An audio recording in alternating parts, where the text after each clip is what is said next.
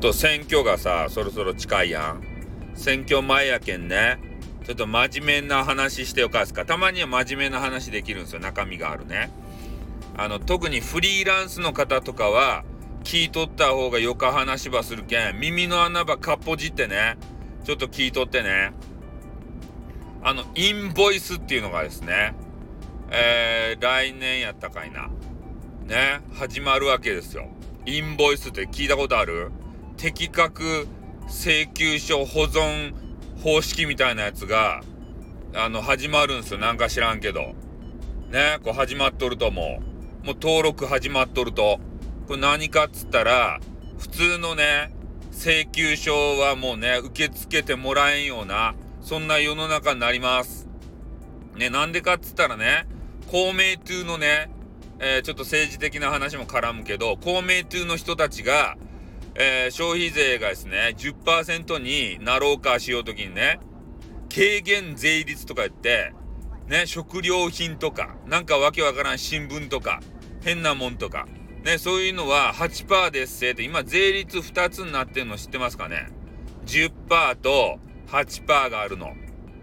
ね、複数になったもんやけんね、請求書もそれに対応するね、えー、複数税率に、えー、対応する請求書じゃないとダメですせみたいな話が議論がされてねそれが来年のね、えー、何月かちょっと忘れたけど、えそこから始まるんですよ。複数税率に対応したやつね。で、えその分を、え税務署でねこう登録ばせんといかんわけですたい。ね。そういう登録した税務署に登録した業者があの番号もらえるんですね。そのインボイスって言ってその番号ば。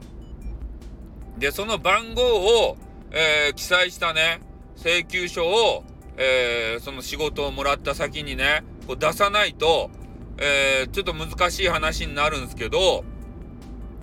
え消費税のね絡みがあるんですよ。消費税申告の絡み。で、そのインボイスって言って、その番号ばつけたね、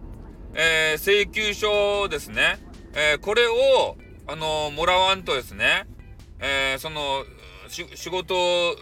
まあ、受けた先っていうかね、元請けさんっていうかね、え仕事、こう、受注の先っていうか、そ、その会社がですね、経費として落とせんわけですたい。とにかく。ね、今からの時代。その番号が書いた税務署のお墨付きがついた、えー、請求書じゃないとですね、えー、認めてもらえんということになり、なるんですね。もう実際に。えー、なので、え今からの時代は、えその下請けさんっていうかね、えそういう人たちで言うと、え3つの選択肢を迫られることになります。もうね、えまあ、一銭あまあちょっと順に話すんですけど、えー、基本的にそのインボイスっていうね、えー、適格請求書これを、えー、発行する番号をもらうためには消費税の課税業者じゃないとこの番号がもらえないわけでありますね。それで、え今で言うと1000万を超えたね年間の売り上げが1000万を、え超えた方所得じゃないですよもう売上ですねそれが1000万超えた方は消費税の課税業者になるわけですけれども、えー、500万とか400万の方ね、800万とか1000万いってない方は別に消費税のね課税業者じゃないけん消費税払わんでいっちゃけどその番号をもらうためにはですね消費税の課税業者にならないと1000万いってなくてもならないと番号がもらえないわけですよ。でえー、元請けさんがですね、えー、どげな言葉言うかっつったら、ね、課税業者、課税業者っていうか、そのインボイスの届け出をして、ね、番号を持ってきてくれと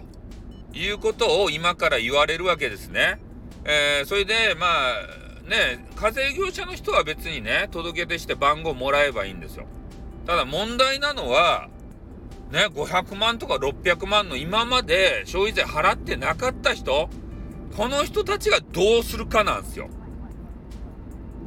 ね。それで、えー、まあどうするかになるんですけどね。えー、3つやり方があります。3つの対応を迫られます。まず、消費税、ね、払う必要がないけれども、えー、番号を取るために消費税の課税業者になるやり方。それで番号をもらうと。そういうやり方ですね。えー、もう一つは、えー、その消費税分を、まあ、値切られてお仕事を続ける方法。ね。えー、だから、まあも、もらうお金が安くなります。それでもいい人はその方法。で、もう一つは、ね、えー、もうその取引先から切られると。もうあんたはもう、ね、その番号持ってこんかったらもう使わんばいって言って、ね、もう出入りダメばいって言って切られると。この3つしか選択肢ないんですよ。このインボイス制度で言うとね。うん、だからどれを選びますかっていう話なんですね。で、課税業者になったらもちろんね、えー、500万でも600万でも、えー、それに対して、えー、計算をして消費税払わんといかんということになりますね。うん、だから、ど、どの選択肢、まあ多分ね、課税業者に、えー、みんなならざるを得ないんじゃないかなと思うんですよね。えー、元下関係で言うと。ああ。だからそういうね、あの消費税、ね、ほんと払わんでいいような人が、まあ、払うような世の中、もうみんながみんな消費税払うような世の中になるんじゃないかなと思うんすよね。ああ。ね、まあこれのね、対処方法も、えー、一つありますんでね、最後にお伝えするんですけど、まあ、そんな形でね、えーね、でも、あ、俺関係ないよっていう人いると思うんですけど、もうほぼね、あの、フリーランスの人、えー、請負いでしている人、これ全部関係あります。ね。えー、だけフリーでさなんかしてる人いるやないですか。ね、会社に属してない人。で、こういう人たち関係あるし、えー、まあ極端に言うとシルバー人材センターとかですね。えー、そういうところも関係があるんですよ。もう、だからほぼね、えー、自営の方っていうのは、ここの対象に上がってくるんじゃないかなと思うんですね。だから、えー、そろそろ、まあ来年あたりとかは、えー、多分言われますよ。インボイスの番号持ってこいって言われて、えー、ね、それ調べてみたらね、ああ、消費税の課税業者にならんと、ね、これ番号もらえんやないかって。土下するとやっていう話に多分なると思うんで、えー、そこは今からですね、対策を考えておく必要があるのじゃないかなと思います。で、えー、最後対処方法ね。これは複数税率だから、ね、このインボイスっていうのが必要になるわけであって、その請求書がですね、これが1本の税率になれば関係ないんですよ。ね、だから、まあ10%に統一するとか、8%にするとか、5%に下げるとか、えー、はたまたね、消費税なくしてしまうとかね。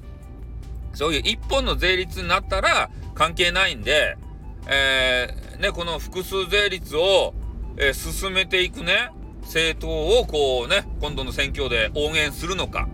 はたまた消費税をね、5%に引き下げようって、そういうね、政党が今出てきてますからね。えー、そういうところに投票してそこを伸ばすのか。それはね、もう皆さん次第でございます。消費税ね、ガバガバ払いたい人は、ね、今の政党ね、えー、自民党とかですからね、あんまり言いたくないですけどね、そういうとこ応援するのかね、えー、それとも5%引き下げだとか、ね、言ってるね、なんか令和のね、おじさんとか、えー、そういうところをね、応援するのか、それもね、皆さんの選択次第でございますのでね、え、私は何も言いませんからね。ただ、解消方法は、解消方法はね、もうそれ一択、それしかないです。統一の税制にするしか、えー、なくす方法ございませんのでね、えー、これを聞いた皆さんはどうするかを今からですね、自営業の方は考えておいていただければというふうに思います。じゃあこの辺で終わります。